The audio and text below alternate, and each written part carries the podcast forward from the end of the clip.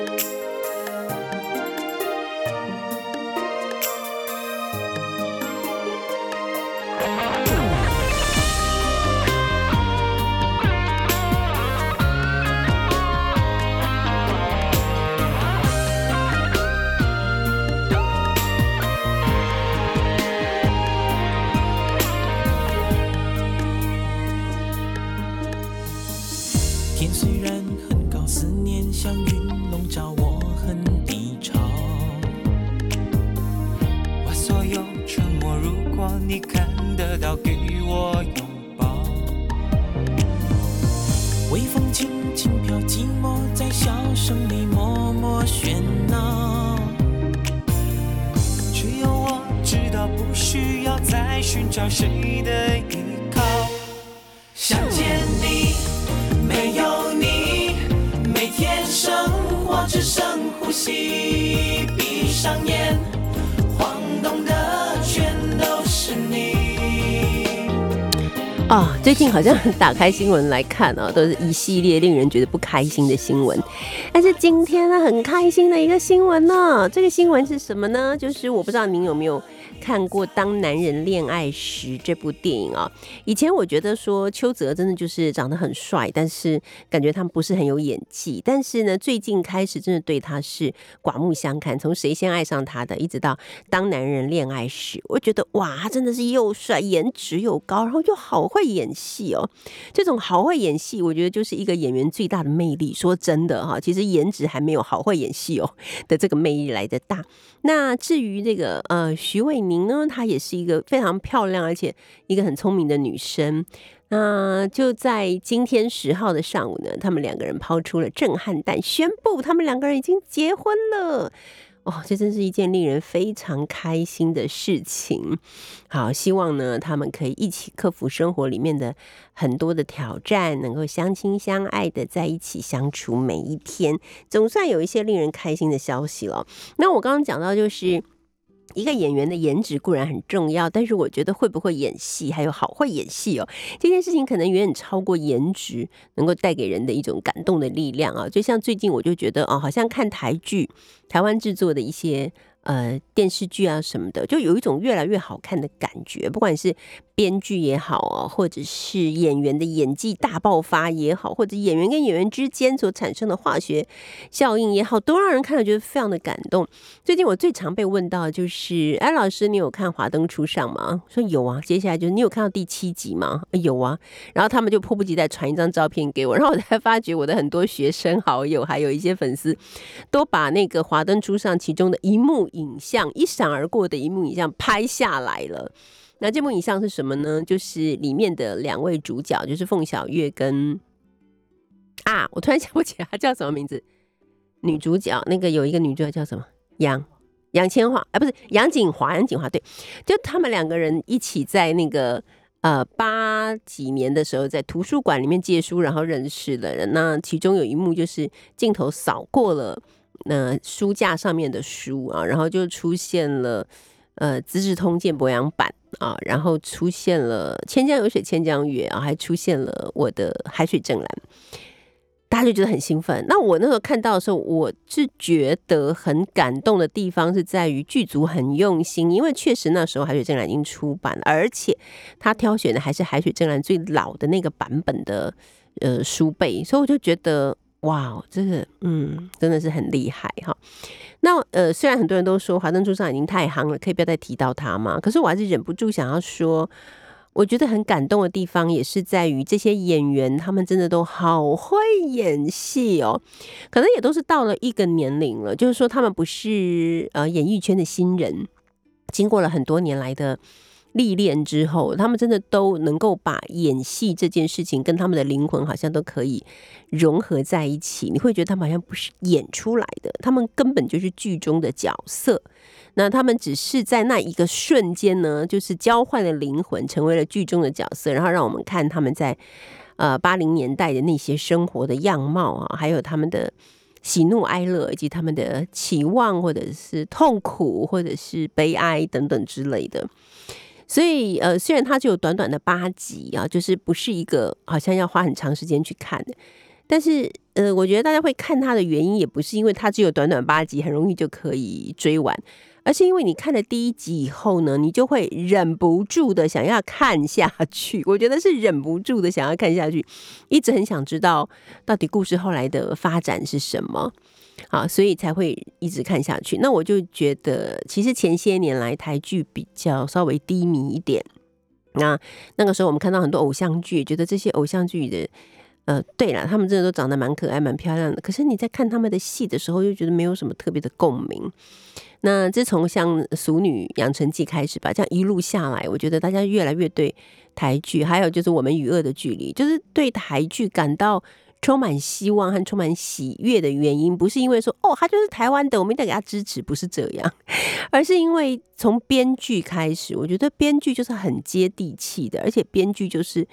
呃，会会让你觉得他们是实实在在的生活在这一群人中间，然后只是把这群人的状态跟样貌，还有他们彼此之间的纠结。表现在我们的面前给我们看到，所以没有特别煽情的部分，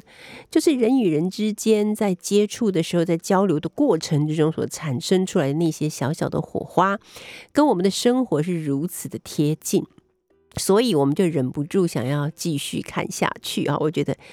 呃，台剧让我看到了很多的希望啊，然后也充满了期待。也希望能够看到越来越多好看的台剧，能把我们曾经生活过或正在生活过的呃这个世界哈，用一种巨细靡遗的方式表现出来，而让我们感受到，嗯，活着真是一件不错的事情哈，起码有剧可以追，对不对？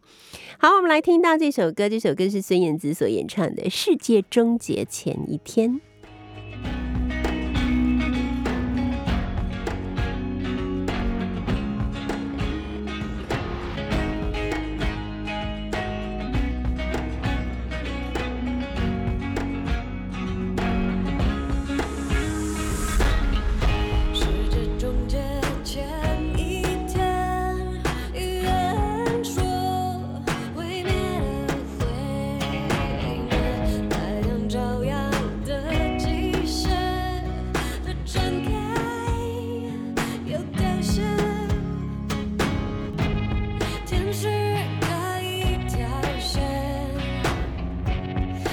口哨是宣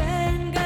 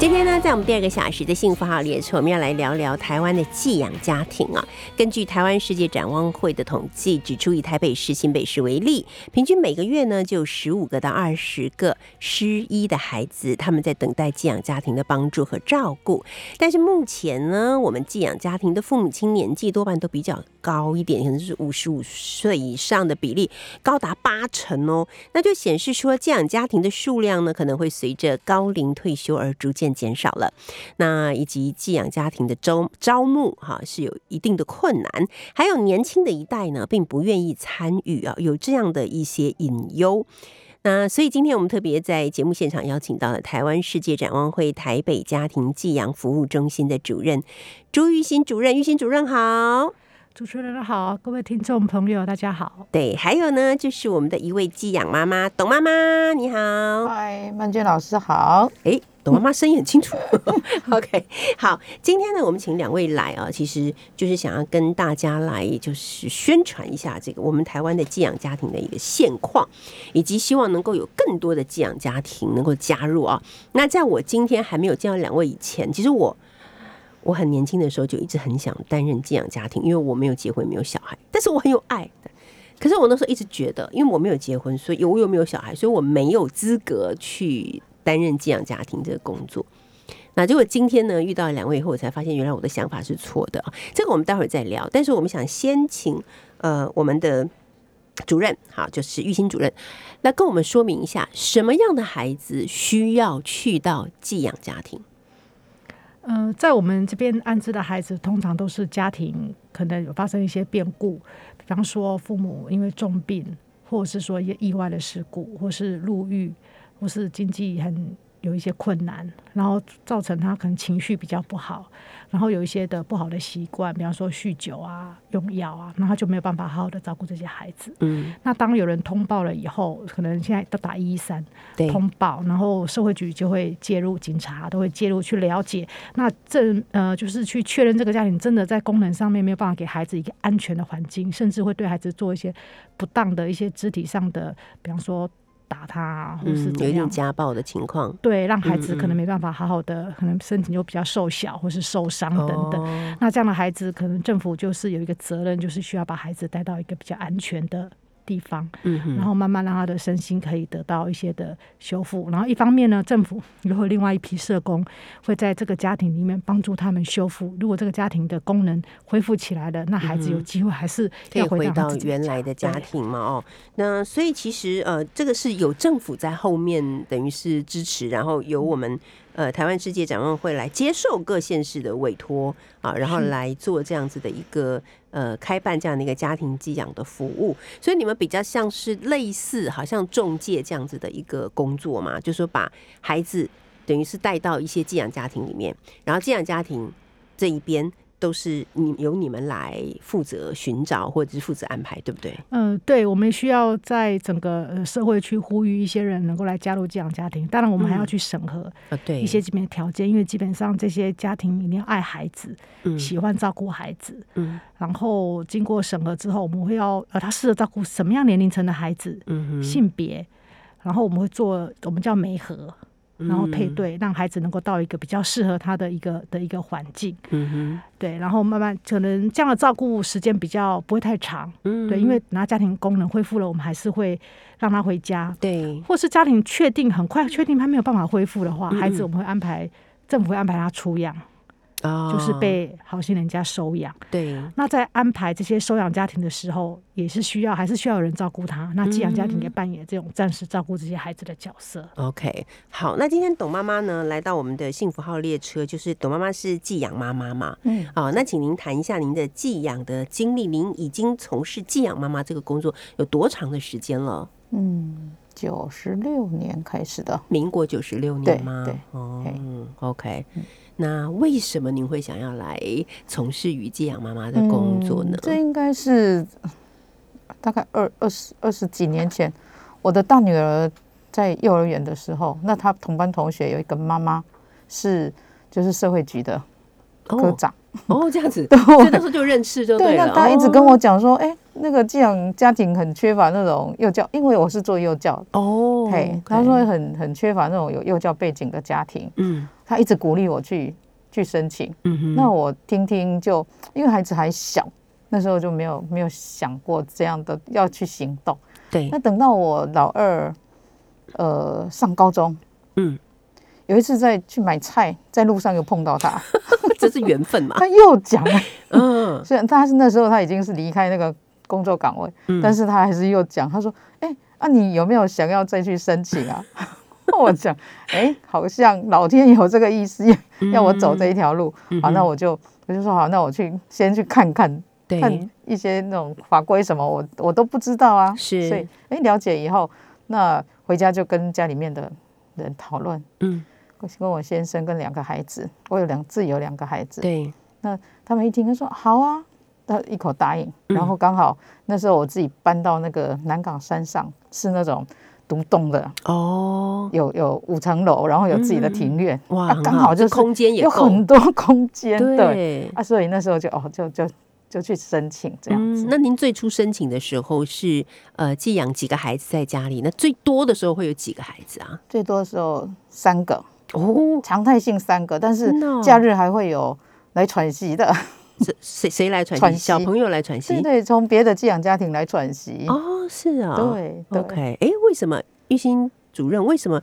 要从别的寄养家庭来董妈妈家里喘息啊？因为寄养家庭的服务其实算是一种志愿服务，嗯，它其实一年三百六十五天是全年无休的。对，对，它不是说有六日就休息，因为照顾孩子嗯的工作都是全年无休的，所以有些家庭就是也呃要出国，或是家里有些事情，哦然后他需要请请假，嗯，所以请假，那这个孩子就会带到另外的家庭里面去做。对这个安置他的家庭来讲是传习，了解，对，然后因为大家都有经验，所以会请另外一个寄养家庭支援，就互嗯互相帮忙。哦，了解了。那董妈妈，我想请问啊，因为这些孩子可能都是来自于本来就是这个基础不是很稳固，或者有一点失能的家庭嘛。那他们来到你们家里面以后，是否会有什么样的状况会让你觉得有一点挑战，或者是说，哎，我没想过事情会是这样的，有吗？哦挑战其实说真的很多，非常的多，我看你皱着眉头就知道了。真的非常的多。对，呃，比如说小孩他如果做错事情，他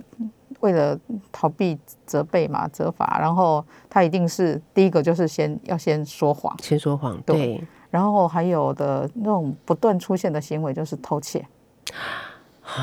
对，对。那就是你只要带他出门，你常常都要，呃，他偷了以后，你才因为没有当场看到，那偷完了以后回来，那你就要带着他不断的去赔，哦陪着他一直哎、去赔钱啊，去还东西呀、就这样，嗯嗯嗯。嘿，那像这种行为怎么纠正呢？很纠正哦，其实很很难说叫他马上断根，对，那只能就是呃发生一次，然后就教一次，发生一次嗯教一次，然后让他知道，哎、这个行为不对，嗯，然后也知道，因为他们通常会怕，他们一做了以后，我们发现了以后会会被处罚。处罚对，我发现他们都很怕被处罚。因为他们可能都是从处罚走过来的，对对，嗯。那所以，哎，如果他发现说，慢慢的你不处罚他，但是你还是坚定的一直告诉他这样告诉他，以然后一直嗯陪着他，不管他做几次，你就是就是这样一直坚定的陪着他，一直去、嗯不断的去跟人家道歉啊，然后他的零用钱也要拿出来赔啊，嗯他慢慢的会减少一些频率，但是不会完全断根。嗯，对了解嗯。好，呃，玉兴主任，因为可能很多人会想说，我们家里已经有小孩了，那我照顾我们家的小孩，其实已经有一定的花费，我怎么会还有余力再去照顾别人的小孩？所以在寄养家庭这个部分呢、当寄养的孩子们来到家里面以后，是否会有政府的一些补贴或是其他的费用的提供呢？呃有，因为寄养安置服务是政府的一个政策性的一个一个服务方案，所以它会有呃每一年都有定期的一个预算的编列。那它的一个每个月照顾每个孩子，每个月都会有编预算，不会增加家里的负担。嗯那这些预算都有公，这些额度都有公告在呃各县市政府社会局的网站上面，因为每个县市情形都不太一样。对，对，那所以呃，政府也希望说，呃，让一个家庭照顾一个孩子，不要增加家庭太大的一个负担，那些前期都是够用的。嗯，呃，刚才有讲到说，现在很多都是五十五岁以上的家长嘛，所以这些五十五岁以上的家长，其实在刚开始接这个寄养家庭的使命的时候，应该都还是比较年轻，对不对？我就觉得很很奇怪，就是为什么现在寄养家庭会越来越少？那为什么年轻人可能想要去投入这个寄养家庭的这个想法，或者是热情是不如以往？所以等会儿我们可以借由一些已经发生过的案例，好，不管是好的或者是不好的，我们都可以提出来谈，让大家更加了解。嗯，如果你想要从事寄养工作，那你可能会有什么样子的，像我们刚刚讲挑战，好，或者是有什么方法可以做得更好，又或者是这个期限到底是有多长？因为可能很多时候我们都知道寄养家庭，但是对我们来说，它还是一个有一点遥远的、有一点不太了解的一个很神秘的 一个存在，哈。所以，我们待会儿再继续来聊。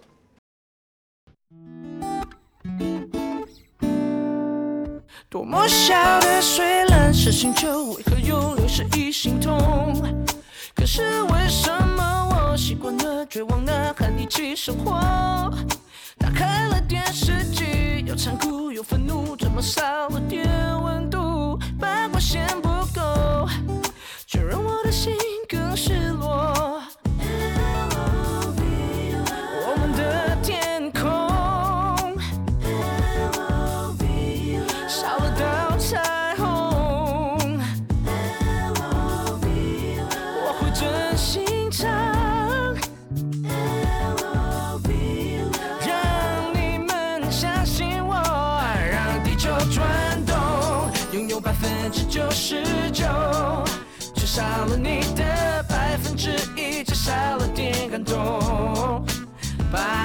出口，人们太自私，太沉默。但只要相信，美好的一天不会只是传说。爱让地球转动，让宇宙为我们震动。一点点付出，让不公平的世界变不同。让爱去畅游，跟着音乐和节奏走。相信爱，就能够让整个地球转动。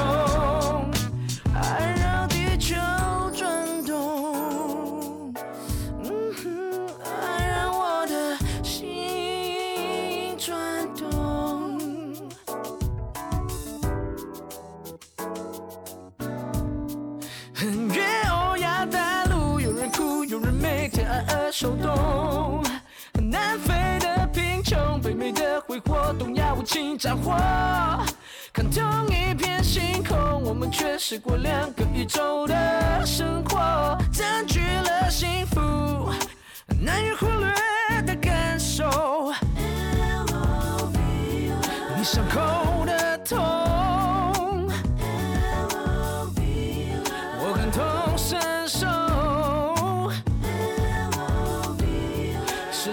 我们现在听到这首歌是曹格所演唱的《爱转动》，其实对啊，能够转动的才是真正的爱，而且爱是越给越多的。今天呢，在我们第二个小时的幸福号列车，我们邀请到的是台湾世界展望会台北家庭寄养服务中心的朱玉新主任，以及寄养妈妈吴之轩，大家都叫她哎董妈妈。好，宜 对之啊，宜草字头一个宜兰的宜，宜兰的宜是不是啊？我们打错了，对不起，吴之怡，好，董妈妈。好，呃，先请玉兴来说明一下，就是孩子在嗯、被就是被我等于是被救援出来，或者是说就是脱离原生家庭，暂时脱离，然后进入一个寄养家庭的时候，他一定会有很多的不适应，哈，他可能会有很多以前的习惯，哈，等等之类的。那这样子的情况之下，在你们所看到的这些呃故事里面，哈，你们有一些什么样子的例子可以跟我们说明？然后可能寄养家庭给给他们一些什么样的帮助或改变吗？好，因为就是刚刚董妈有提到说不断偷窃的孩子，嗯那我就会想到说，其实确实我们很多孩子因为在之前的家庭生活的经验是比较匮乏的，对，所以他们在于物质上面的一个不满足，嗯还有显现在物质的东西，比方说，呃，他们偷的大概都是铅笔啊、零食啊、玩具啊这样。那还有一种状况就是说，他吃的不满足，所以到寄养家庭的时候，他们就是会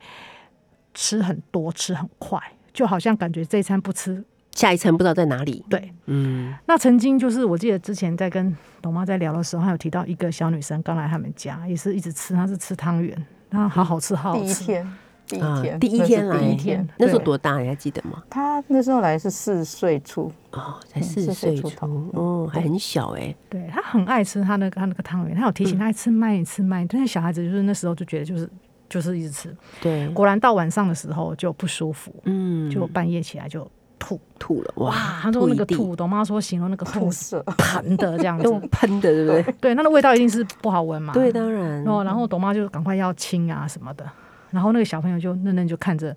董妈说：“啊啊啊，你不打我吗？”哦，然后妈妈那个时候她表她的心是心酸，那没有想要打她，就是觉得很心酸。小女孩你已经这样已经不舒服了，对这么哦，可是难受对啊，通常呢，我们的妈妈讲自己的孩子一定就是说，就跟你说不要吃那么多，不要吃那么快，就是不听。哦，小小时候我妈妈怎么还打下去，就是跟你讲也不听，已经不舒服了，我还得打这样。呃 对，所以就更加就对这些孩子的那个心疼跟那个怜悯，他就跟这个孩子说：“你都已经很不舒服了，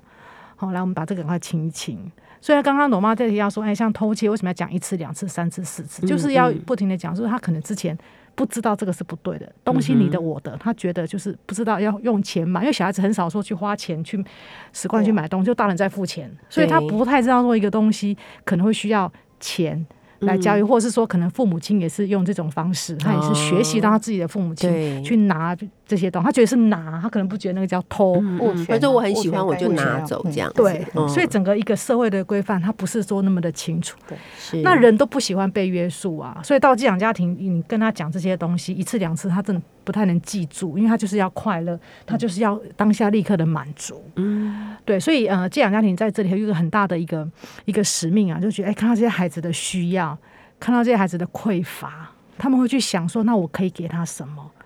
我可以用说的，用教的，甚至在呃给他适合适量的，嗯，好，然后慢慢慢去陪伴这个孩子，久而久之，他会知道说，哦，原来你们家也是这样生活，哦，原来我可以这样生活，哎，原来这样生活也不错，嗯，他慢慢就能够融入这个家庭。刚刚曼娟老师提到适应，好，他习惯了，他慢慢就能够适应一个新的一个一个生活的方式。嗯那对这个孩子来讲，那是一个不同的体验。然后他也发现说，哎，他得到的是被肯定，然后那个眼光是就是被 觉得说，哎，被怜悯，但是那个怜悯他觉得是被爱的，是被爱，对，他觉得嗯有种幸福的感觉，觉得说、哎，有人在乎我，有人关心我。原来他嗯叫我不要吃那么多，不要吃那么快，是真的是为我好。不是不给他吃这样子。对，因为吃的真的会吐，会肚子会不舒服。哦，他一次嗯两次，当然不是一次就就就都改过来，但是慢慢慢慢的那个安全感、那个信任感，就在这过程里面建立。啊，他嗯信任了以后，妈妈说什么，他就是会，都愿意，对对对，嗯然后他就可以有生活会有更好的可能。对，没错。好，因为主要我想是因为孩子就是会人啦，就是很容易去重复自己原生家庭里面的事情嘛，所以我觉得这个时候有政府的介入，或者说我们呃展望会的帮忙，让孩子们知道说，原来家庭的样子不是我的家庭的样子，原来家庭的样子可以有另外一种样子，可以有很多的包容，可以有很多的爱。那那我也很向往，我希望将来我有家庭的时候，我也可以这样子对待我的家人。那这个其实真的是一个很大的世世界的一个改变的，就是改变了世界哦。好，那呃，刚才我们也想要说，请到这个呃董妈妈来跟我们聊一下她自己个人的一个寄养的经验嘛哦。那刚刚讲到这个小女孩也是您也是在您家中寄养的孩子是四岁多嘛出？养了，出养到意大利去了，哦，真的，嗯，哇跟哥哦哥两个人，两个人都都被意大利人所收养，对不对？哦，太好了。好，那我们要来讲到就是那男生呢，因为男生可能他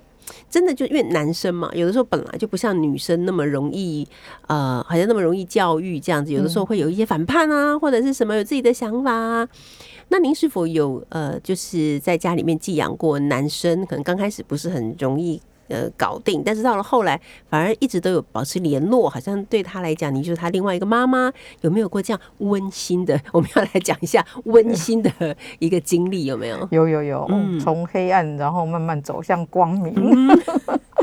是，嗯，这个这个小男生他来的时候才五岁半，嗯，那他刚来的前半年，他这个手指头，十只手指头没有一只是肉是看起来是好的，都是血肉模糊。他每天啃，啃啊，对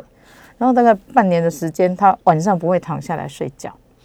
嗯，他自己一个人就是晚上会把我准备给他放被子的那种箱子，他就把箱子都清空，然后就蹲坐在里面，蹲坐在箱子里面，对都不躺下来。然后我都问他说：“那你为什么不躺下来好好的睡？躺下来不是比较舒服？”他说：“我怕醒来的时候看那个天花板不一样，他不会表达。嗯，那就是他一直不断被转换，可能有时候醒来，哎因为他去过环境太多不一样。不同的地方了，对嗯，后来真的到半年过后，他才慢慢慢慢的，也不是一下子就就偶尔他他常常因为我们家五层楼这样子，他晚上我们睡着了以后，他就是那种夜精灵，自己就在游走，对，就在整整栋楼就这样子，对，然后你到处都可以看到他去拿糖果吃的，然后就到处丢东西。然后问他哦。是不是你吃的，不是，但是所以 但是就是他，对，嗯，那就这样子，然后不断的偷窃，他这样从从那个家里到学校，大概一条路走大概十十分钟左右，嗯，他可以从第一家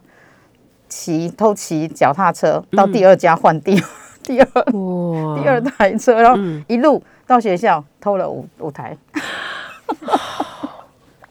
我们能说什么呢？是有天分，不是、啊？没有啦，哇，真的哦，对，所以说在这个过程里面，你就常常不必须要陪着他，真的嗯。一路、一路道歉，一路道歉啊，一路陪嗯。这样子。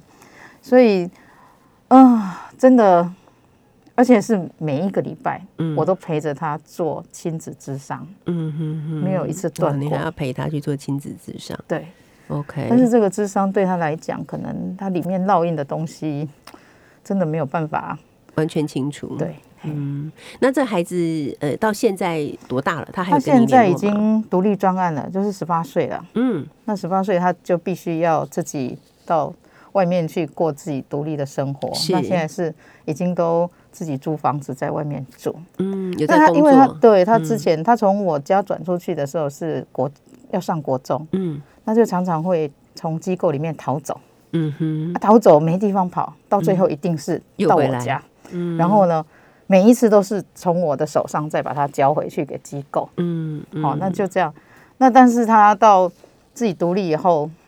有一次他就带着女朋友回来，他就跟女朋友哇说好，感人，他说，嗯呃，我以前回回我妈妈家都是呃。就是发生一些什么事情，然后没办法，我才会回到我妈妈家。对，但是今天不一样哦，嗯我就说、诶怎么不一样？嗯是怎么样？是带媳妇儿回来给妈妈看吗？然后两个人就就觉得，嗯，好像真的是这种感觉这样子。嗯，所以这也是作为寄养家庭的妈妈或者是爸爸们感到既骄傲而又安慰的一刻。哈，嗯虽然说其实寄养家庭这条路并不好走，但是真的有非常多的孩子是非常需要寄养家庭来伸出爱的援手。我们待会再聊。你所搭乘的是第二个小时的幸福号列车，我是列车长张曼娟。二零二一年不管怎么样，也即将要进入尾声了啊！可不知道您这一年来过得怎么样？其实，在我们的社会上面，还是有很多的角落，还是有很多需要跟等待帮助的老人、大人或是孩子。那今天呢，我们邀请到的是台湾世界展望会台北家庭寄养服务中心的主任玉兴，以及寄养妈妈，哈，她是董妈妈，来到我们幸福列车来跟大家聊一聊台湾的寄养家庭，因为台湾寄养家庭已经有渐渐。变少，跟有一点也可以说是有点老化，对不对？就是台湾人口老化，我们寄养家庭也有一点要进入老化的状况，怎么办？啊，还是有这么多的孩子非常的需要帮助啊。那嗯，刚才我们也听了董妈妈分享自己的故事，就是当这些孩子他们长大了，他们懂得了爱，他们回来不断的向你表示感谢，或想要跟你分享他们生命中美好的时候，那这真的是作为一个寄养家庭最大的喜悦跟呃幸福感、欣慰，对不对？啊，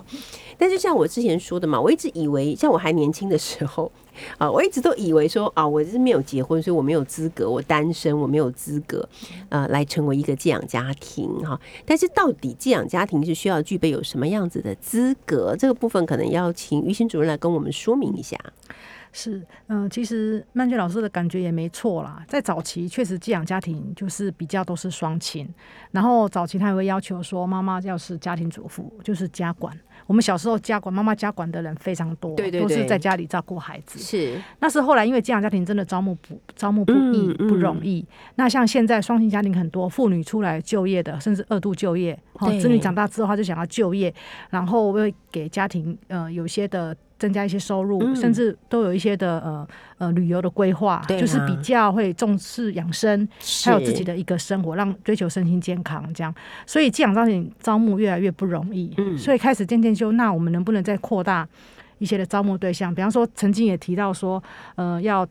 单身。但但是他这个是有附附带条件的，可能就是要专业，像特教老师。如果董妈妈她那个时候如果是单身，她是特教老师、幼稚园老师，对，她可以用她的专业去理解、去了解这些孩子。嗯嗯，好，那觉得说这样子条件也可以。但是到后来，其实现在在台北市的话，这一块其实是也是拿掉。如果你单身，但是你不用有特特别的一个专业照顾孩子的专业，好，那就是会客观的去衡量你的一个照顾的支持够不够。因为单身确实说，可能我们都有长辈要照顾啊，对齁那或者是说我们比较没有说呃配偶帮忙我们负担家庭经济啊，嗯，哦，然后或者是说一个替代的人手，刚刚讲说喘息，就是哎、对会我累了，我也需要休息一下。是，那我们如果有夫妻的话，可以说哦，那那妈妈去看场电影，爸爸在家里带小孩或什么之类的。但是单身的话就会比较辛苦，这部分就是都要有一个考量。对，那其实现在人单身的单身的人比较都是自己的选择，他有他自己生涯的一个规划。嗯，那有一些会愿意照顾孩子，愿意希望有孩子来陪伴的话，这个他们就会考虑来申请担任寄养家庭。嗯确实有孩子可以陪伴，可是这孩子同时也是一个挑战。没错，对，因为其实蛮多的单身，他最后选择收养一个孩子，永永久的。但是寄养它是阶段性的，嗯可能一年、两年、三年，那其实他必须要面对很多次的分离。那个分离，让你情感已经投入了，可是却是要面临到分离。那有时候孩子结束安置的时间，不见得就是他国中毕业长大了，他可能就是小学，或者是他要出养，可能五六岁他就要出养了。嗯，也许这孩子之后就再也记不得你了，对因为他到了新的新的环境，他不会再记得你曾经是谁。可是嗯我常常这样讲说，可是你的照顾他，不管是一年两年，你对这孩子的全心全意的一个付出，你爱他，你关心他，会在这个孩子的生命当中，他了解那种感觉，他嗯经历过那种感觉，所以将来他的收养父母对他好的时候，他能够很快就能够去。接受到这个善意、这个好意，会帮助他在新的环境做一些的适应。嗯好，所以如果说不管是单身或是双亲，就是在这个分离的一个调试，嗯，它是对寄养家庭来讲，他虽然很短暂一两年，但是他也告诉我们，即使这个孩子这么的难带，他总会有结束安置的时候。然后两年后，他可能就会离开了。有利有利有弊这样子，对对对对，就是总是会有一个一个一个一个停停停止这种这种这种这种互动的时候，这样。嗯，那有一些有机会的话，可能让他成年，他还记得你的话，那他嗯的回馈，像有些还的，我们有一些的听到有些寄养家庭，他还帮我们结案的孩子哈、坐月子。他结婚了，生孩子，他说：“哦，我妈妈没办法帮我月子，可不可以来你们家住一个月，帮我坐月子？” 那这个都是义务的，他们讲好就好。了。对，因为他就是已经离开离开寄养体系，然后请呃寄养妈妈能够帮他帮他坐月子，嗯。好、或是就是常常过年的时候都来家里面吃团圆饭。嗯，他觉得说，我们像我们有一个国手陈昭俊，对，他今年也是二十八、二十九岁了哈、他今年才刚拿到那个呃三千障碍的一个第一名对的金牌。嗯，对，那他在他是大概小一、小二的时候住到寄养家庭，然后他是结束安置的时候，这他很幸运住了七八年。嗯，他大概到国中毕业，因为他要进球队。好，进球队就是要住住校，那个时候才结束、哦结束安置。那其实，在结束的时候都会很舍不得，因为关系都已经建立，嗯是孩子很舍不得。孩子舍不得，对，嗯说你为什么我才国中毕业，我又还不会赚钱走了，还对我还 没独立呢，你为什么要这样？那当然，那个结束完之嗯后，就是社会局他有一些的评估啦，想说可能学校的照顾的环境哈，其实可以足够。指引这个孩子生活的一个一个需要，所以他其实那时候国中毕业，刚最叛逆的时候，嗯，所以他花很长的时间去调试他这个这个心情。那当然后来寄养父母没有没有拒绝他，就是他周末还是都会回到寄养家庭，哦，他也叫，叫妈咪啊。虽然说其实寄养的工作已经结束了，但他们真的就建立起来一种家人的关系，这样吗？对对对，因为我们嗯没有去禁止，但是没有去禁止，但是也没有嗯去要求他们，你一定这样，父母你一定有义务，你一定要去继续关心他到什么时候。对其实没有，但是我觉得有些的孩子，你就要知道，靠，就是跟你就很有缘分，嗯你就会很想要，他也很念很秀精。对对啊，有些是跟你吵得要命，可是其实结束之后，他反而非常的想念你，非常的爱你。他总觉得说，哦，外面好辛苦哦，我我在我在以前在家里面吃吃饭都不用担心，都煮的好好的，啊我现在在外面还要自己花钱去买早餐，要吃什么，啊再怎么吃都觉得说还是家家里面最好吃。对，嗯那反而那种关系是在结案之后更好。对，对，那昭俊也、也是这样，他后来在选择要不要进那个走田径，做一个职业的一个运动选手的时候，他跟建阳妈妈讨论，然后建阳妈妈都支支持他，就说无论你做什么决定，我们就支持你。所以他